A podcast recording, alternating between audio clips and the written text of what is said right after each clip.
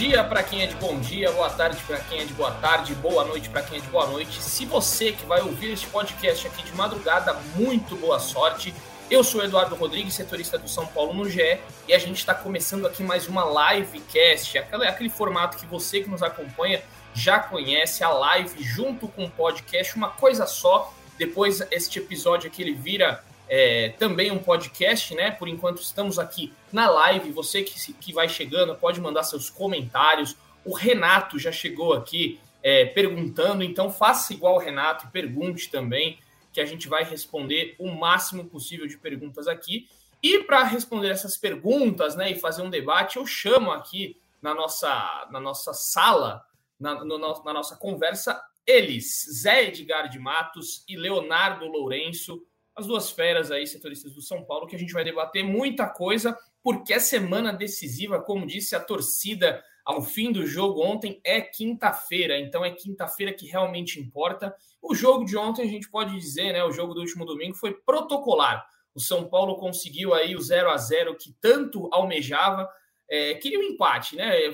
Ficou claro ali que o São Paulo, se conseguisse os três pontos, estava de ótimo tamanho, mas o 0 a 0 estava de bom tamanho, o empate, um pontinho foi legal para o São Paulo. E quem trabalhou nesta partida, né, da redação ou da sua, do conforto de sua casa foi José Edgar, que acompanhou todos os, os, pormenores dessa partida, né, aquela escalação ali, a hora que saiu, até o Jandrei jogou, gente, 90 minutos de Jandrei, primeira vez que o Rafael fica no banco de reservas nesta temporada. Na verdade, com a camisa do São Paulo, né, porque ele chegou esse ano, ou seja, nunca tinha ficado no banco de reservas.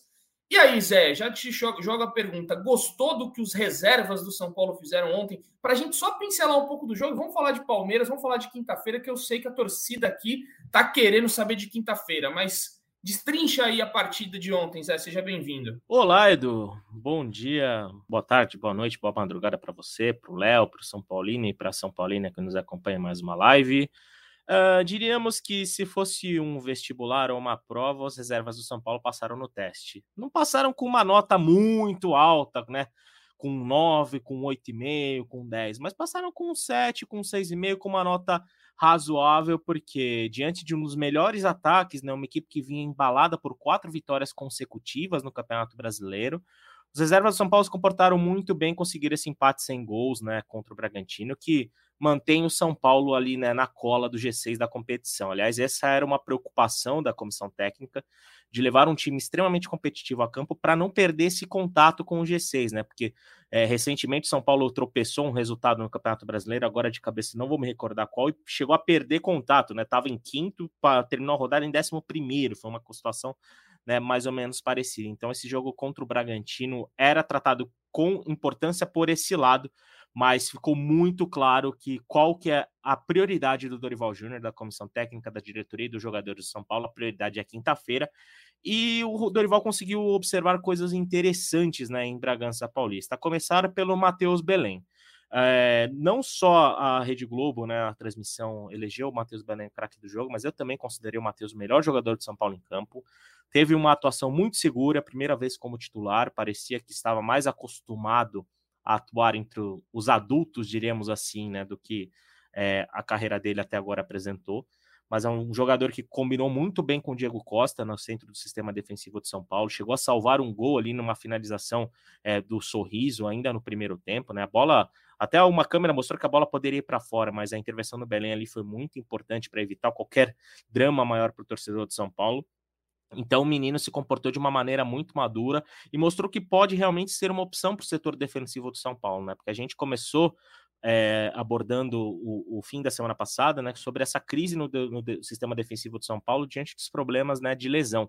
Inclusive, a gente achava arriscado colocar o Arboleda em campo, como o Dorival não colocou, diante das as opções escassas né, que o São Paulo apresentava para o sistema defensivo, né, já que o Dorival tinha só à disposição Arboleda, o Belém e o Diego Costa. Né? Então o Belém passou, teve uma atuação muito boa, assim como o próprio Diego, né, que acho, acho que foi a melhor atuação dele é, neste retorno né, a, a, aos jogos do São Paulo. O Diego ficou muito tempo parado né, diante de uma uma cirurgia no joelho que ele fez. Ele, ele parou depois da final da Copa Sul-Americana, né, quando o São Paulo perdeu para o Del Valle, ficou parado, fez a cirurgia e ontem, teve, como capitão de São Paulo, teve uma atuação muito segura e fez uma boa parceria com o Belém.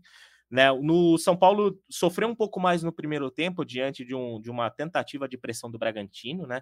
Mas no segundo tempo, depois das alterações do, do Dorival Júnior, principalmente a entrada do Rodrigo Nestor, que ontem foi bem, o Nestor vinha mal em algumas partidas, né? Começando como titular, mas ontem conseguiu é, prender um pouco mais a bola, conseguiu dar um ritmo diferente para o time, conseguiu né, é, até amenizar né, com a bola nos pés o, o, a, a, possível pressão do Bragantino, que mal existiu na segunda etapa.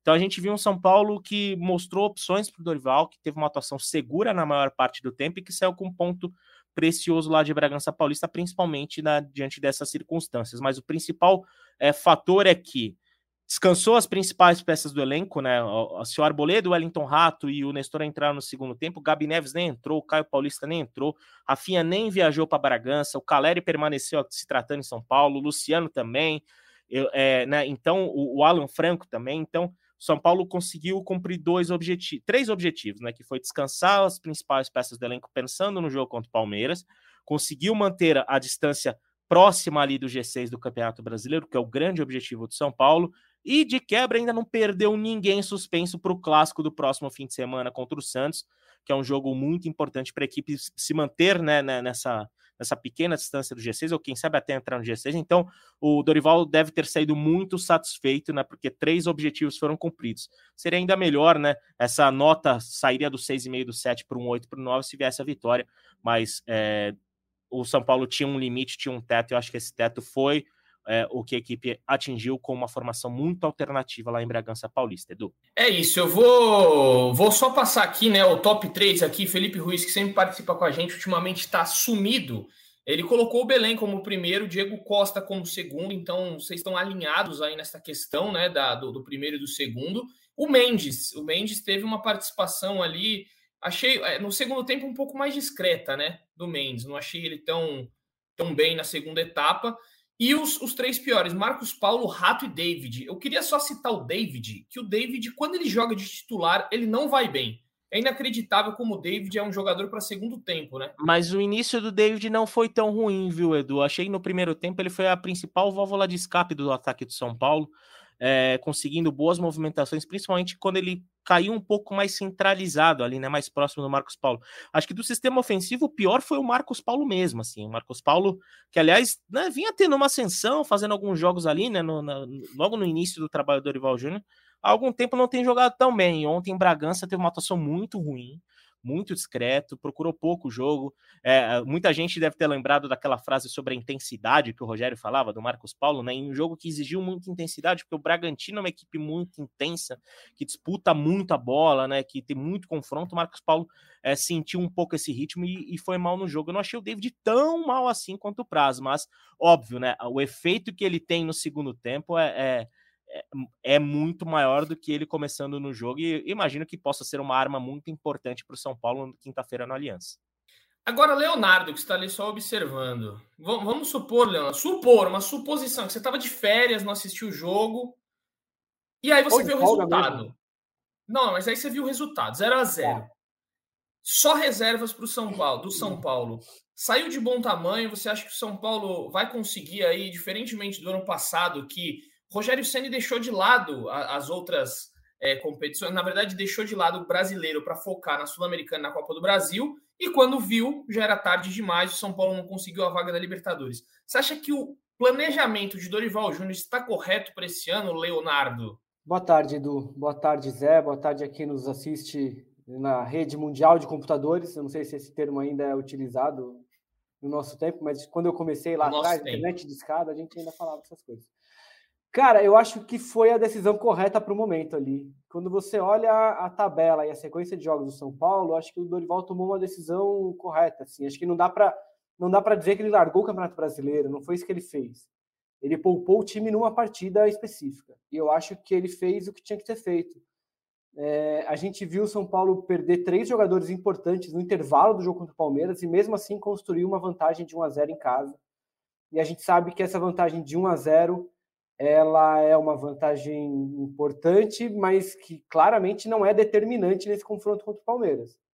Então você tem portas muito abertas ainda nessa disputa com o Palmeiras por uma vaga nas semifinais da Copa do Brasil, que é um torneio muito importante, a gente já falou isso milhões de vezes, porque paga muito bem, é uma competição relevante, o São Paulo nunca ganhou e dá uma vaga na Libertadores.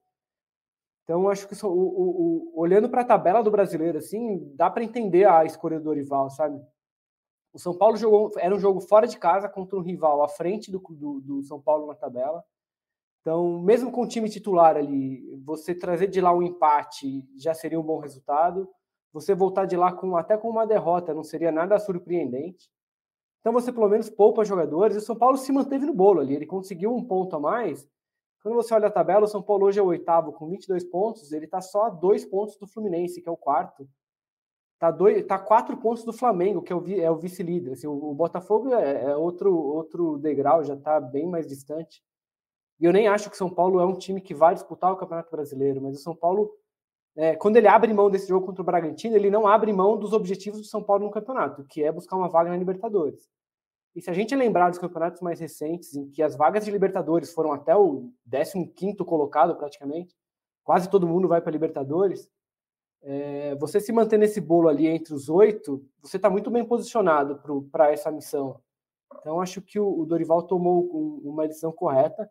E eu acho que essas decisões ele vai ter que continuar tomando a depender do que acontecer na quinta-feira ali. Porque se o São Paulo se classifica, é, depois ele tem uma, uma semifinal, é, é, improvável que ele também não, não priorize uma semifinal de Copa do Brasil. E no meio disso tudo ainda tem a Sul-Americana, que São Paulo volta a jogar em agosto, mas que é um torneio, como era no ano passado, o torneio que me parece o mais factível para o São Paulo. Né?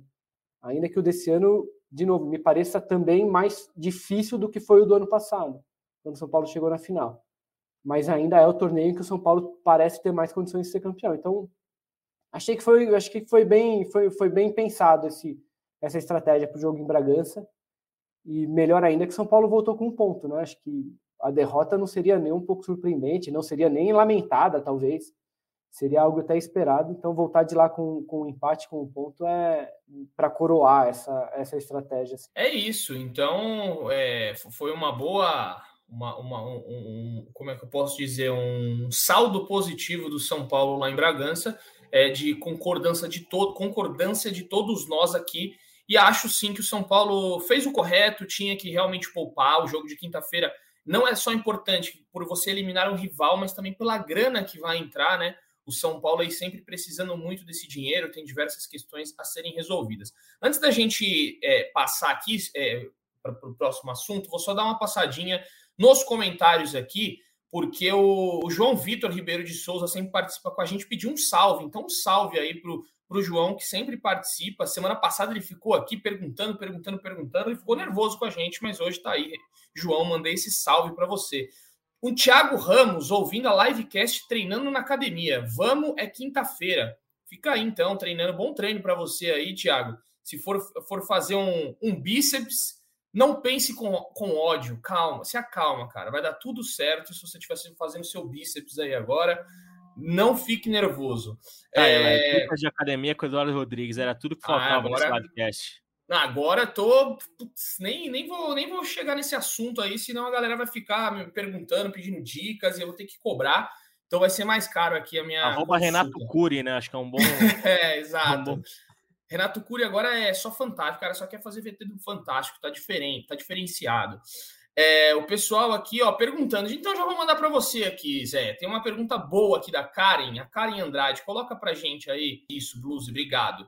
Boa tarde. Como está a situação da renovação de contrato do Belém? Algum progresso? Então, aproveitando aí a boa partida do Belém, responda para a Karen se você tiver alguma informação, José.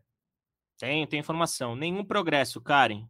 Belém tem contrato até o fim de janeiro com São Paulo, né? Ou seja, daqui a duas semanas, mais ou menos, ele poderia negociar um pré-contrato com, outra, com outro clube, mas ainda não houve qualquer tipo de, de, de, avanço nas conversas por uma renovação, né? O Belém chegou a renovar contrato com São Paulo na temporada passada, contrato de um ano, mas desde então não houve qualquer procura por um novo compromisso. Né? São Paulo, é, naquela época, optou por assinar um contrato curto com o Belém, né? Até para é, poder avaliá-lo, principalmente no primeiro semestre ali, que ele né, disputou a Copa São Paulo. Depois da Copinha, ele já foi para o profissional e assim permaneceu.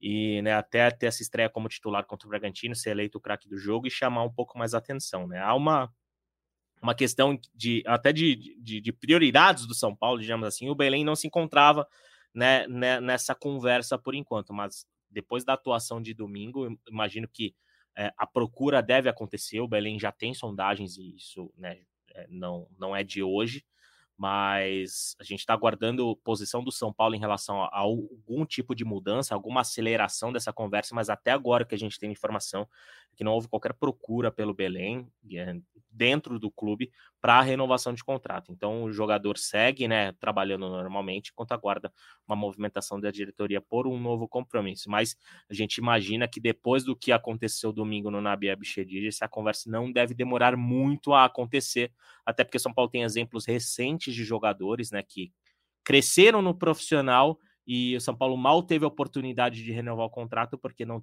tinha renovado o contrato lá atrás. Esses jogadores é, começaram a se destacar no profissional e deixaram o tricolor no fim do contrato. E um, acho que um exemplo que a gente pode citar recente é o zagueiro Luizão, é, que fez bons jogos no Campeonato Brasileiro do ano passado e deixou no fim do ano São Paulo com fim de contrato para assinar com assinar com o West Ham da Inglaterra. O, Zé, se eu estiver enganado, você me, me corrija, mas acho que o Belém ele sobe para o São Paulo no começo da temporada numa situação bem parecida com a atual, né? todo mundo estava machucado e tiveram que buscar o Belém no sub-20, não foi? Não me foi. parece que foi algo planejado assim, que o São Paulo já Exatamente. esperava que ele se. Eu lembro até que a gente chegou a publicar que o Ítalo era o a primeira opção. Era a opção prioritária ali, não acabou não Sim. dando certo, veio o Belém. E foi também assim, quando todo mundo machucou, o Beraldo machucado, Arboleda, não sei quem. Então, Exatamente, Ferrari. Nada foi pouco depois da lesão do Ferrarese. Isso, isso, é verdade, é verdade. Então, assim, não tem nada, nada, nada com o Belém tem sido planejado nesses seis é. meses, assim. É, inclusive a ida para o jogo, né? Você viu que ele falou depois é. da partida, né? Que e ele... um detalhe sobre isso, Edu, um detalhe sobre isso é que, é, pelo que a gente andou ouvindo, né, de pessoas do clube, enfim, o, o Belém chegou em Cotia é, basicamente no dia que, que aconteceu o problema com o Alan Franco lá no, no jogo contra o Palmeiras, né? Ele chegou em Cotia e ele fez um bate e volta, porque ele chegou na, na estrutura da base de São Paulo, já tinha um carro esperando ele para trazer de volta. Então foi, foi literalmente um bate e volta ali em Cotia diante do, do problema físico que aconteceu com o Alan Franco, que acabou né, sendo preservado do jogo do fim de semana em Bragança Paulista. E Cotia nem é longe, mas é um trânsito do. Né, é. Você sabe bem, né? Eu sei bem, era duas horas. Ir e voltar a Cotia num bate e volta assim não é fácil. Você precisa gastar era... uma energiazinha, né? Convenhamos. É, era, era três horas, mais ou menos. Um bate e volta em Cotia de horário de pico era três horas. Mas, enfim, esse, essa fase passou. Passei. Pelo menos ele não foi né, de São Paulo a Belém, como já diria Rio Negro e Solimões, né? Fica aí, então, a. O é.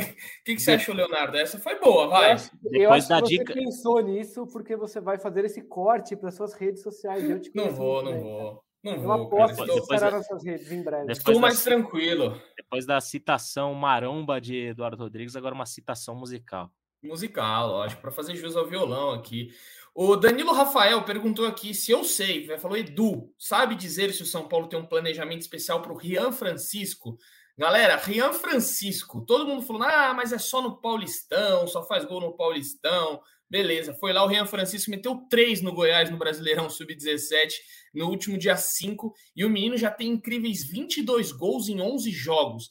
E Danilo, o que eu posso falar para você é que já está tendo um planejamento especial, porque o São Paulo assinou um contrato profissional com ele com uma multa das maiores de 60 milhões de euros. Então o planejamento já está acontecendo. Agora é não queimar etapas, não dá para colocar o garoto aí para jogar num profissional. É, assim, todo mundo vai falar, ah, mas o Hendrick foi eu acho que não dá para a gente ficar sempre comparando o Hendrick. O Hendrick é um fora da curva aí, né? Que é, a gente não, não pode tomar como parâmetro. Mas com certeza o Rian Francisco vai ter suas oportunidades aí. E a gente vai ouvir falar muito desse garoto, porque, cara, 11 jogos e 22 gols não é para qualquer um, mas tem que ter paciência. O São Paulo tem cautela com todos os seus garotos, não pode ficar colocando muito ali no pedestal, porque a gente já viu vários aí que saíram é, da, da base né, e, e não, não renderam. O, o, Brenner, o Brenner, por exemplo, o Brenner teve uma trajetória legal ali no São Paulo antes de sair, só que ele também tinha feito não sei quantos gols numa temporada, só que ele não foi o fenômeno que todo mundo esperava, né? Ele, ele conseguiu ali para o Cincinnati, agora está na Itália,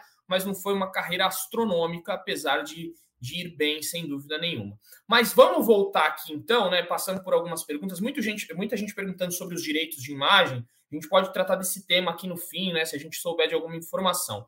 Vamos aqui pular, vou já perguntar para o Leonardo Lourenço. É, a expectativa para quinta-feira, Léo, você, você acha que algum dos três ali, Alan Franco, Luciano ou Caleri, retornam? E qual a importância né, desse, desse descanso? Se o São Paulo tem alguma vantagem, visto que o Palmeiras jogou no sábado, né, à noite, contra o Flamengo, com seus titulares. Então, qual a vantagem que o São Paulo leva? Se é que dá para prever algo para quinta-feira. Edu, não, não sei se dá para dizer que o São Paulo tem vantagem. O jogo é só na quinta, então são três dias de treinos completos para o São Paulo até lá. Também, como você disse, jogou com. E aí, por escolha do Dorival, né? Não é a questão de, de calendário de tabela, mas jogou com os seus reservas.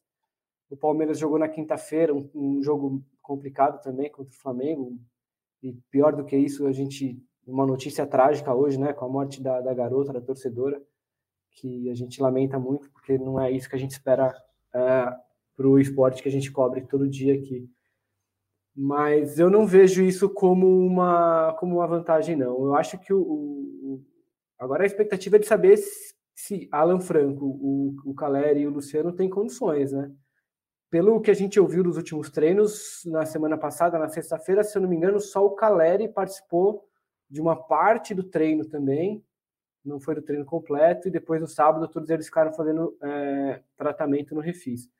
A gente viu na semana passada que o Caleri foi jogar no sacrifício. Tá, ficou muito claro que ele, ele jogou porque era um clássico muito importante e até discordo, ainda é, é uma situação em que eu discordo, por exemplo, do Dorival, acho que ele não deveria ter, ter forçado o Caleri, acho que o ideal teria sido guardar o Caleri para o jogo da volta, mas é, ele é o treinador. É, então, assim, dá para cravar que nenhum dos três vão jogar só porque eles não treinaram até agora? Obviamente não, porque a gente já viu que o Dorival está disposto a fazer esses sacrifícios para o jogo de quinta-feira.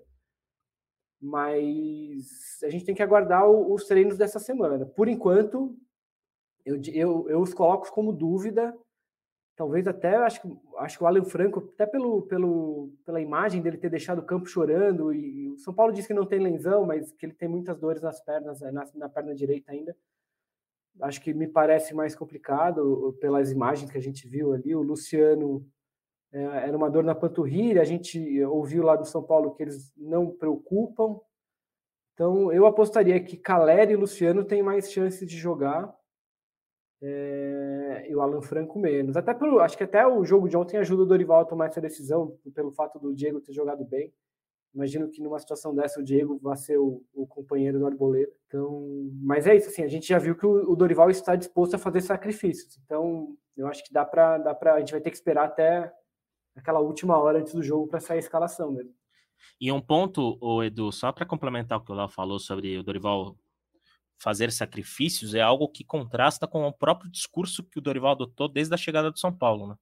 Dorival, em mais de uma oportunidade antes do jogo da última semana, havia dito que só utilizaria jogadores em plenas condições físicas. Né? Ele até usou a expressão que só usa, usaria jogadores 100%. E visivelmente Caleri e Luciano não estavam 100% no, né, no, no, no, jogo contra o Palmeiras, tanto que os, ambos atuaram por 45 minutos apenas. Então, e, e além disso, é, além de segurar os três né, nesse fim de semana, ele segurou outros nomes e mostrou qual era a prioridade, qual é a real prioridade dele. Então a gente já viu que esse discurso de não priorizar competições e de não utilizar jogadores que não estejam 100% é algo que é, bastou a primeira grande decisão e bastou o, o, o, momento mais importante da carreira dele no São Paulo, né, que são esses duelos contra o Palmeiras, para ele mudar de pensamento. A gente já viu que ele está disposto a fazer sacrifícios e não será diferente na quinta-feira. É isso, a gente vai atualizando, né? Provavelmente o São Paulo já já mande informações, né? Como você, torcedor, bem sabe, a gente não tem mais acesso ao CT para os treinos, então é só o que o, clube fala, né? Se o clube é, fala, o que o clube falar, a gente tem que acreditar, a gente não consegue estar mais lá para ver se o jogador está treinando ou não, se ele está bem ou não está. E fica a expectativa aí também de outros retornos, né? O Erisson que não voltou ainda, tem é, o Moreira, que já está treinando, está prestes a retornar e tudo mais. Enfim, é, uma, uma dúvida, assim, Zé, pelo que você viu ontem, vamos supor que Luciano ou Caleri não possam jogar. Você acha que o Pato já teria condições de começar como titular? Falar também dessa estreia do Pato, né? Foram poucos minutos ali, mas pelo que você viu, dá para confiar num Pato titular ou fora? Esquece essa ideia aí. Acho que é praticamente impossível essa possibilidade, Edu. É, o Pato atuou por 15 minutos mais ou menos diante do Bragantino, depois de mais de 10 meses sem, sem atuar em uma partida profissional. Né? O último jogo dele pelo Orlando City tinha sido em agosto do ano passado. E, e o próprio Dorival Júnior tem tratado o Pato com extrema cautela. Tanto que a estreia dele, os primeiros minutos dele nessa terceira passagem pelo São Paulo vieram depois de 40 dias da apresentação né, do, do, do atacante de 33 anos. E não vai ser é, não vão ser 15 minutos contra o Bragantino em um jogo em que o Pato, segundo as nossas estatísticas, só trocou dois passes no jogo, que vão torná-lo titular por um jogo tão importante quanto o Palmeiras. O que a gente tem é que o Pato, hoje, definitivamente, ele é uma opção do elenco do Dorival Júnior, né? E essa estreia contra o Red Bull Bragantino mostra isso, mas é, elevá-lo ao posto de titular de um jogo tão importante, com tão pouco tempo de amostragem, né?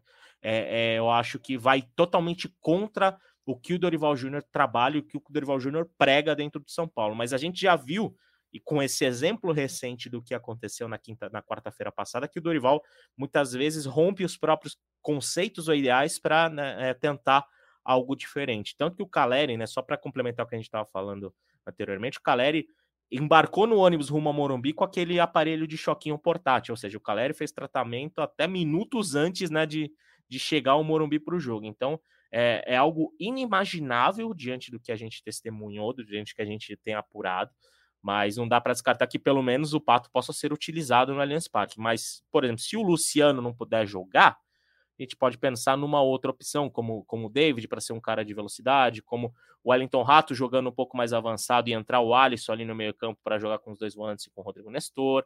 E, e o Pato seria uma arma talvez importante de segundo tempo, mas começar diante dessa pouca amostragem e essa pouca competitividade no espaço de um ano, basicamente, seria loucura pensar no camisa 12 começando o jogo no Allianz Parque. Seria loucura, loucura, loucura. Então não teremos essa loucura segundo José, mas ele vai estar no banco, pode ter um, ser um jogador de segundo tempo. Teve um membro aí, né, da que trabalha com a gente, aí vocês vão imaginar quem é, uma certa pessoa que já participou bastante desse podcast aqui no passado, que falou para mim assim: olha só, o Pato, no, na última passagem, ele não fez gol na estreia, mas fez gol contra o Botafogo. Foi no segundo jogo. A mística diz que ele não vai marcar contra o Bragantino, para marcar na quinta-feira. Você deve imaginar, né, Léo, quem seja é, a pessoa que falou isso, mas ele está crente que quinta-feira Alexandre Pato marcará um gol no Allianz Parque. Eu tenho uma leve impressão de que eu conheço essa pessoa, mas eu vou manter a responsabilidade aqui, não vou citar nome. É, é assim, eu posso só dar uma dica. A letra dele começa aqui, ó. Só para deixar no ar aí. Mas beleza, o torcedor que acompanha esse podcast vai saber quem é. Ele tem primo, ele... tem tudo, né? Tem primo, é o primo dele que participava, inclusive, né? Daqui. Mas enfim, deixa, deixa para lá. Ele, ele, está... ele, fala muito da energia, né, cara? Energia, exato. Você acha, Leozinho, que Pato vai marcar gol quinta-feira? Dá para o torcedor cara, essa confiança toda aí? Eu, sinceramente, eu, eu não consigo visualizar o Pato entrando nem no segundo tempo ali. Acho que não é um jogo que ele vá nem é, até assim. isso é difícil mesmo. A não ser que tenham todos esses desfalques, Caleri, Juan, Luciano e tal, mas não me parece nem que seja. Ou então que de repente o São Paulo goleia o Palmeiras ali, faz um placar gigante no primeiro segundo tempo ali. Mas eu não vejo o Pato entrando num jogo desse tamanho, nem mesmo no fim do jogo, assim. É, porque eu acho que o, o, o Dorival vai ter outros problemas para resolver nessa partida aí do que dar oportunidade ao Pato. Mas se ele entrar, quem sabe, né? Aí a gente cobra esse nosso amigo depois. Exato. É, o, o que eu vi do Pato ontem, né? O pouco que ele entrou, Dá para perceber que é um, é um pato com muita vontade, não seria diferente. Isso daí, no, o, começo do pato, né, sempre é muito empolgante. A gente já acompanhou inúmeras vezes Alexandre Pato. O início dele sempre é muito empolgante, todo mundo se empolga. E você vê que ele tem um toque bonito na bola, ele tem um toque refinado. Ontem teve uma virada de bola que ele deu, é. foi um dos primeiros lances que ele. O primeiro passe no... que ele acertou. Primeiro passe, né? Ele deu, dominou no peito, ele deu uma virada de bola perfeita pro lateral, que se eu não me engano, acho que foi pro Natan, né? Que ele dá a virada de bola, assim, é, de uma ponta a outra, e você fala, pô, ele tem qualidade, não dá para negar. Claro que foi só uma virada de bola, mas só pelo passe você já percebe que é um cara que pode entregar, só que ele tem que querer, né? Isso daí vai ser o é, diferencial. Mas as críticas ao Pato nunca se restringiram a, a questões técnicas. Né? É, exato. Isso nunca fez parte do pacote de críticas ao Pato ali. As críticas sempre partiram de, outro, de outros motivos, principalmente como você falou assim, e, de, e, dessa entrega, de como ele, ele o comprometimento dele. É, agora ele está com 33 Três. anos, é isso? 33. Tá maduro, né? Quem sabe? Vamos ver. E, e o, que, o que deu para notar, até na entrevista que ele concedeu depois né, do jogo a, a, né, a TV Globo, é que ele tá empolgado. Inclusive, o Pato mesmo, ciente da situação dele dentro do elenco de São Paulo, o Pato hoje a gente pode considerar talvez a última opção do setor ofensivo, ou, ou a penúltima, né? Porque é um cara que tá recomeçando, né? Um cara que tá num processo. Por exemplo, hoje o Juan tá na frente dele, o Erisson, quando estiver bem, vai estar tá na frente dele, né? Um cara que está, né, vai galgando seus espaços. Mas o Pato, inclusive, falou do jogo de quinta, da importância do jogo de quinta. Então é um cara que visivelmente está muito empolgado e quer, acho que também um pouco retribuir a confiança que o São Paulo depositou nele, né? Porque o São Paulo, diríamos, adotou, readotou o Pato antes mesmo de assinar o contrato, né? Pato já estava treinando alguns meses, né? Se tratando alguns meses no São Paulo antes de, de firmar acordo.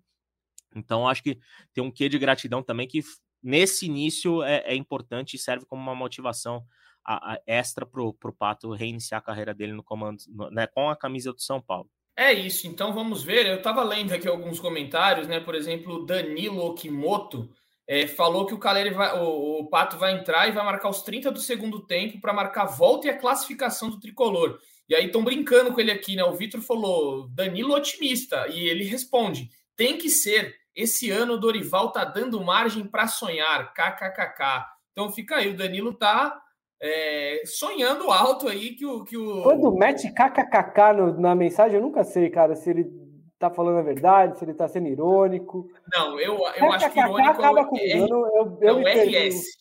RS para mim é, é irônico. É. Agora, Felipe Ruiz. Toda uma geração do hahaha ainda, entendeu? É, não, eu, eu, o KKK eu gosto, mas o RS para mim é irônico. Segundo Felipe Ruiz, que gosta de usar, todo mundo brinca com ele, né? Que ele é o último dos que usa o RS no final. E é uma risada, risada dele, RS. É como se ele estivesse gargalhando. Eu falo, não, não é o Danilo possível. respondeu que ele tá falando a verdade, então eu acredito. então tá aí, ó. O Vitor Nezu também usa o KKKKK, verdade. Leonardo, você está velho, Leonardo. As suas barbas brancas não deixam enganar a sua, a, a sua idade. Você o tá, Léo tá usou, velho o, o Léo usou rede mundial de computadores aqui nessa live. Né? Então acho que a gente não tem muito espaço para discussão nesse sentido. Microblog, o microblog, lembra? Também, Exato. Agora, já que a gente riu aqui um pouco, vou só. O Zé mandou algo muito pertinente aqui que eu acho que vale a gente colocar na nossa live. Um momento triste, muito triste, mas o São Paulo, né, se solidarizando com a, a mulher que foi vítima aí de um, de um estilhaço de vidro numa briga entre Flamengo e Palmeiras. Se a Luz conseguir colocar para gente aqui na tela, tem o tweet que o Zé mandou aqui, porque realmente é um caso. É, vou até é, comentar, né? A gente vive lendo aí as pessoas dizendo: ah, estamos prestes a ter uma tragédia no futebol. A gente só não percebe que a tragédia está todo mês, né? O Globo acabou de soltar uma matéria que há 22 minutos que eu estava vendo no Twitter. Pelo menos sete torcedores já morreram por causa de brigas no futebol brasileiro em 2023. É o levantamento do Globo. A gente é, é um por mês. A gente já está em julho e um por mês em 2023 morreu. Ou seja, a tragédia no futebol é diária. Todos os dias a gente vê tragédia. Todo mês a gente está vendo tragédia e a gente vai ficar com esse discurso. Um dia vamos ter uma tragédia. Será que só vale se for um jogador ou se for um dirigente? as pessoas estão aí, são os torcedores e... que fazem parte do futebol e estão morrendo, né? É muito é. triste o que a gente vive. Eu acho que isso é muito importante falar, Edu, porque a tragédia já, já é algo constante no futebol brasileiro há pelo menos uns 30 anos, né? A gente pode, a gente pode relembrar daquela briga no Pacaembu entre torcedores, né? Que talvez tenha sido o grande marco, assim, da, de, de confusão entre torcedores. Mas a tragédia já está estabelecida no futebol brasileiro há muitos anos, e é um erro que eu acho que muita, muitos de nós, assim, né, que trabalhamos com mídia, que a gente tem que colocar o torcedor como o centro do futebol também. Não, não é porque não aconteceu com um jogador dentro de campo que a tragédia não está né, inserida dentro do meio do futebol. Na verdade, a tragédia já acontece há muito tempo, a gente fala há muito tempo, mas talvez não seja levada do jeito que deve ser, porque o torcedor é tratado como algo secundário dentro do, do principal esporte. Mas não, o torcedor tá na mesma prateleira que os, que, o, que os, os jogadores, que dirigentes, que imprensa, enfim. Até porque sem torcedor não existe futebol do jeito que, que, que a gente conhece. Então é algo que talvez a gente tenha que refletir muito sobre isso, porque torcedor tem que ser tratado como agente do espetáculo e o que acontece com o torcedor é tão ou mais pesado do que acontece com, por exemplo, jogadores, né, diante do, da, da tragédia que torcedor está muito acostumado a viver. É só perguntar para quem está no chat aqui, acho que todos nós já fomos torcedores indo em jogos como visitante, por exemplo, a truculência que autoridades tratam. Então, o clima de hostilidade não é só apenas pela rivalidade, tudo acaba sendo cercado. Então, é, a gente tem que começar a tratar o torcedor com, com a prioridade que ele deve ser tratado, porque a tragédia já está no futebol brasileiro há muito tempo e não é, não estamos próximos de uma tragédia, ela já vem acontecendo há muito tempo. Essa semana foi especialmente trágica, né? Teve esse caso da garota lá no jogo do Palmeiras, teve o caso que envolveu o Luan também, é, o jogador do Corinthians, que também é um absurdo sem tamanho. Então, como o Zé falou, assim, o, o torcedor ele já é maltratado nos estádios há muito tempo, e mesmo assim você vê o, o a, a média de público do brasileiro é a maior em muitos anos. A própria torcida de São Paulo, a gente tem falado isso repetidamente aqui, tem lotado o estádio do Morumbi cada jogo. É, e a gente vê esses episódios se repetirem e nada sendo feito. Né? Então a gente espera que agora os clubes é, não só se manifestem em redes sociais, mas que eles cobrem autoridades e que eles também atuem para que isso diminua ou para que isso desapareça, porque os clubes têm tanta responsabilidade também quanto as autoridades. Eles são parte desse ecossistema, eles precisam se mexer, não dá para ficar esperando que as coisas aconteçam é, enquanto as pessoas continuam morrendo na porta do estádio. Muito bom. Bom, eu não sei, tem um RR Vila aqui que tá falando umas coisas, eu não vou nem ler, mas que não faz menor, o menor sentido que ele tá dizendo ali nos comentários, mas enfim. É, voltando, né, toda a solidariedade à família aí é, da torcedora palmeirense e a todo mundo que já perdeu algum ente querido em brigas de, de futebol, porque futebol tem que ser alegria, tem que ser diversão e a gente tenta trazer sempre aqui. Bom, vamos, vamos passar aqui é, para o próximo assunto. Teve muita gente perguntando aqui sobre é, as punições, né? Sobre é, a Kalen, a Kalen Santos pergunta, né? É, Michel Araújo punido e Zé Rafael não. É, é algo que ela está bem chateada. Não vou dizer aqui, aqui o palavrão que ela continuou, mas ela está irritada com esta questão, né? Porque o Zé Rafael não foi punido. Também teve aí né, uma discussão hoje no STJD do Pablo Maia e do São Paulo. Né? Os amigos que acompanharam aí mais cedo podem dar um. Ah, um ainda um não saiu, aí. Edu, pelo não saiu? Tá. Até eu entrar na live não tinha saído. Só, só tinha. Uh, o Palmeiras tinha. Uh, uh, foi a primeira pauta. O Abel também foi absolvido e o Michel Araújo é, né, acabou recebendo um, uma punição por conta do, né, da declaração no intervalo do jogo contra o Corinthians. E o Zé Rafael, inclusive, a declaração foi dada no Morumbi, né? Ele disse que o Palmeiras foi roubado na Copa do Brasil do ano passado, né? Aquela polêmica do gol, né? Que, sobre a posição de impedimento ou não do Caleri. E ele acabou absolvido, enquanto o Michel Araújo também com declarações muito polêmicas, né, dizendo que o.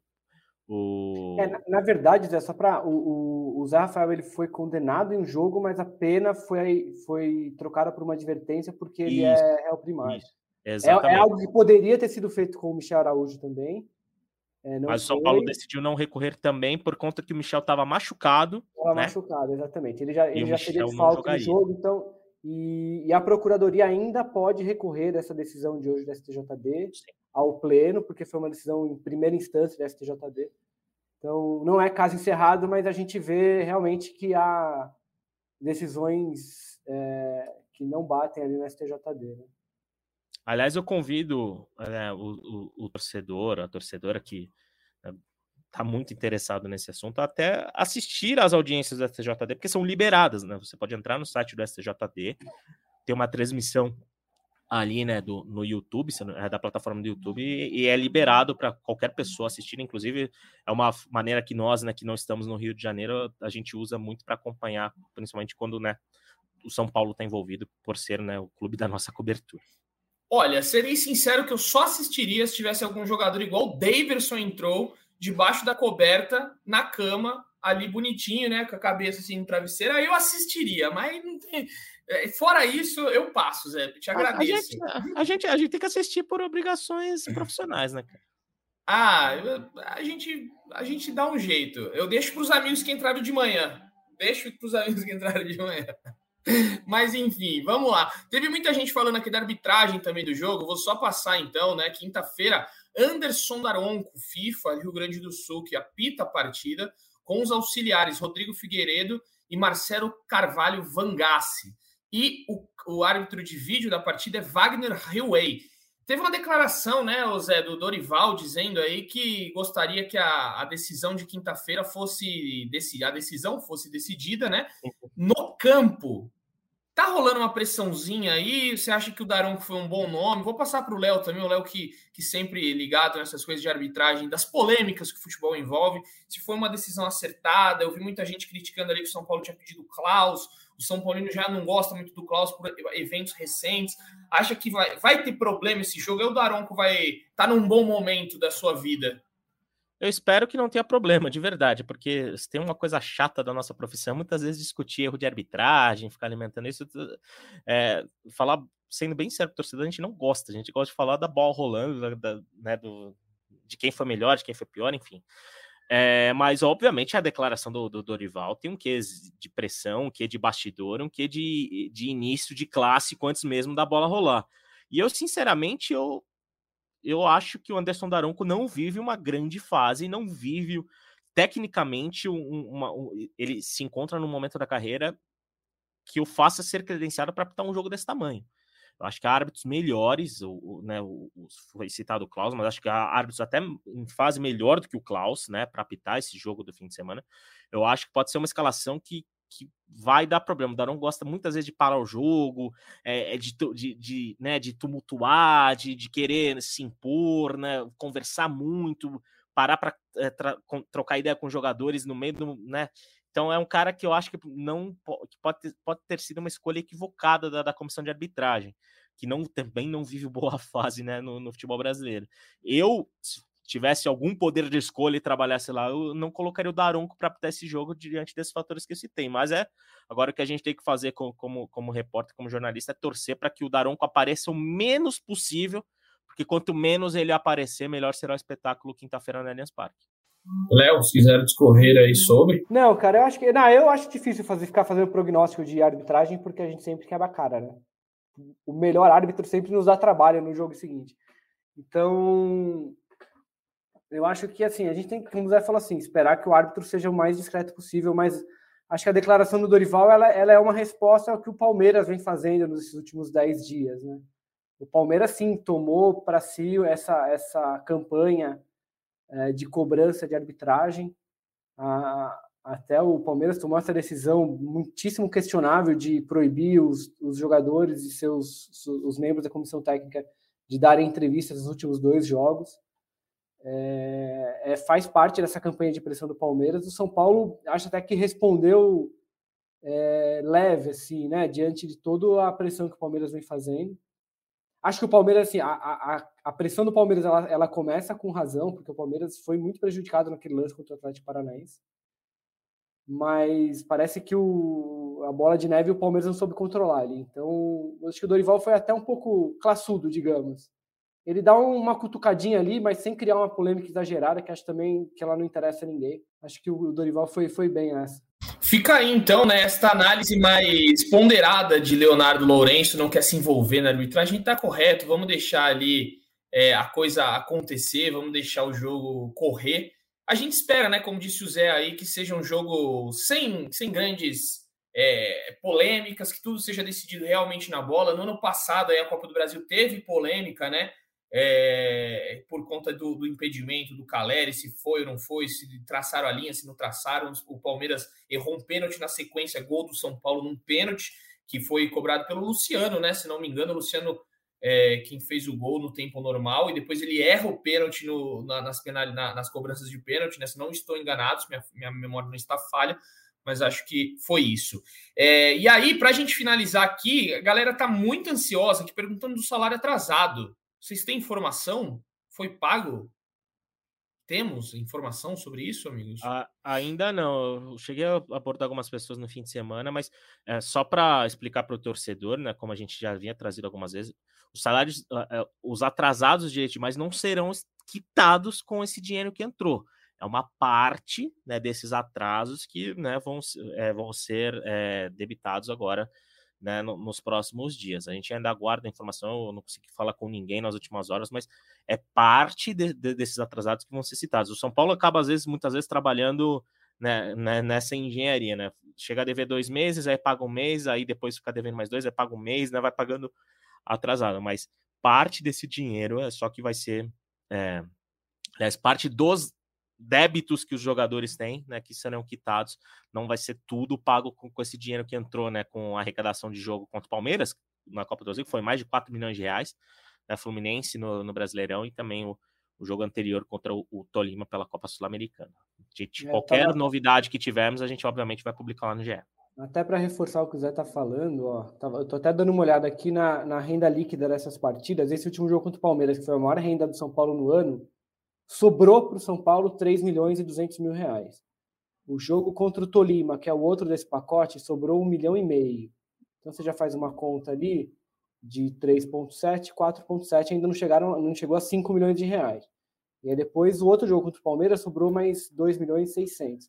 Então essa é uma conta que não chega a 8 milhões de reais. Esses três jogos de renda líquida não batem 8 milhões de reais. É, a gente não tem os valores que estão devidos, mas a gente consegue prever ali que com três meses de, de direitos de imagem atrasado, deve ser uma conta de mais ou menos uns 12 milhões de reais, 15 milhões de reais de atraso com os jogadores. Então, não dá para pagar e quitar essa, essa dívida toda com esse dinheiro. Mas eu apostaria também, a gente ainda não, não tem informação de que a, a, algo foi pago, mas eu apostaria que nessa semana deve sair um cascalho ali, porque é aquela velha estratégia de pagar o atrasado na, na semana decisiva, né? E, eu imagino outra... que alguma coisinha deve pingar para os caras ali, é, mas eu, eu não acredito que o, o, São Paulo resolva essa, essa dívida com esses, com esse, esses valores de, de bilheteria. E outra coisa também, né? Só lembrando, é... Zé, só para contextualizar, pra, até para entender melhor, na semana passada a gente publicou uma reportagem no GE do São Paulo sendo processado pelo Juliano Bertolucci, aquele mega agente, em 45 milhões de reais, porque o São Paulo vinha atrasando parcelas de um acordo de um milhão de reais. Se você é. imaginar, são parcelas que, né, um milhão de reais para um clube de futebol é, é, alto, mas, né, pagável. Então, a situação não tá, não tá tranquila lá. Dá para, acho que, acho que os caras não devem receber tudo ainda não.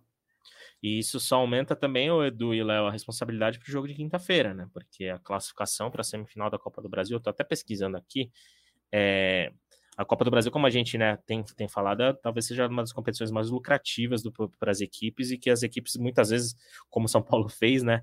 É, vai, poupou jogadores no Campeonato Brasileiro né, para ter uh, todo, o elenco à disposição para a semifinal. E só para deixar claro, uma vaga para a semifinal rende 9 milhões de reais para o classificado.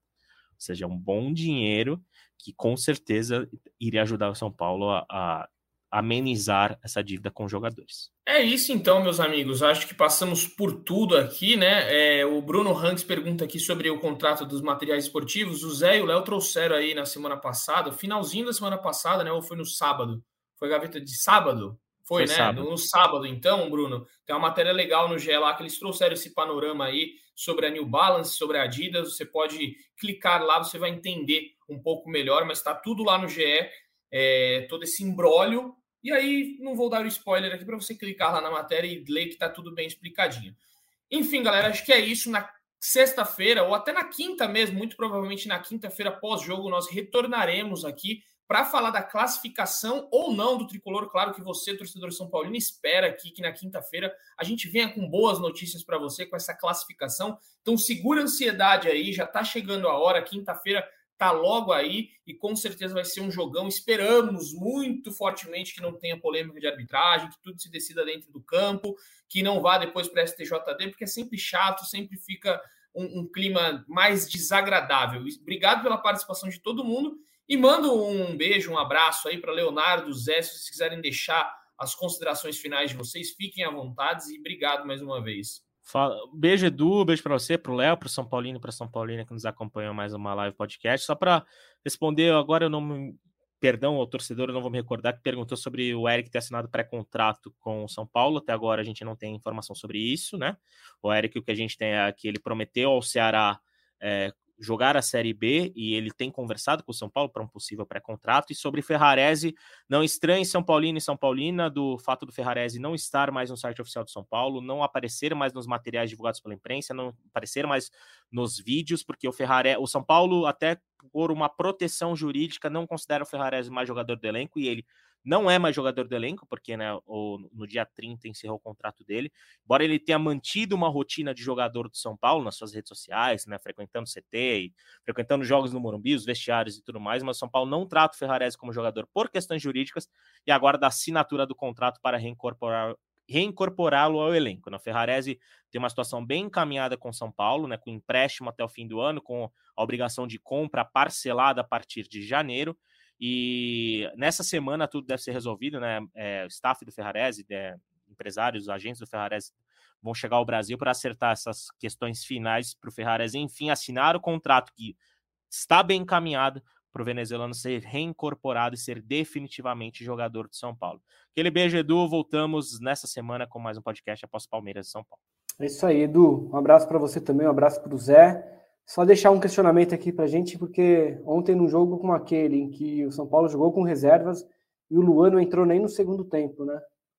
É um jogador que a gente vê, mesmo depois da renovação ali, de toda a campanha da torcida, ele é muito querido pela torcida, tem tido dificuldade agora com mais um treinador no São Paulo de conquistar espaço.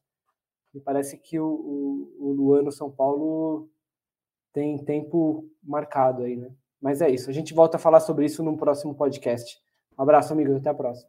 E só uma, observação, uma última observação, Edu. Luan tem seis jogos pelo brasileiro, né? Então é algo que a gente deve ficar atento. É isso, vamos ficar atento. E só, né, para fechar aqui, o torcedor São Paulino também sempre fica é, se perguntando do outro lado do muro, né, do Palmeiras, que ficou bravo aí com o Zé Rafael. Então o torcedor fique mais bravo ainda, porque o Abel recebeu, foi absolvido pela STJD pela confusão com o Caleri é, e recebeu só um jogo de suspensão contra o Fortaleza, é, pelo, pela discussão lá, pela expulsão contra o Fortaleza na Copa do Brasil, que ele já cumpriu, ou seja, Abel Ferreira estará no comando técnico do Palmeiras na beira do gramado na quinta-feira no Allianz Parque. Foi absolvido daquela discussão com o Caleri e só um jogo de suspensão contra o Fortaleza para o São Paulo ficar mais irritado com a decisão da STJD, que eu aposto que muito São Paulino gostaria aí que o Abel fosse punido né, mais severamente por conta daquele embrólio ali com o Caleri, que realmente foi, foi uma cena feia que não esperamos que não se repita em nenhum lugar. O Pedro Alves aqui, ó, que vergonha esse julgamento. O Leonardo, o sistema é F, três pontinhos. É, enfim, muita gente irritada aí com as decisões do STJD, mas quinta-feira de novo, esperamos que sem STJD e sem arbitragem fazendo lambança. Beleza, amigos? Ficamos por aqui então. Um beijo no coração e um abraço na alma de cada um de vocês. Valeu. O Rogério, pé direito na bola, passou pela barreira. Gol! Bola, posição legal. Mineiro bateu, bateu, bateu. Gol!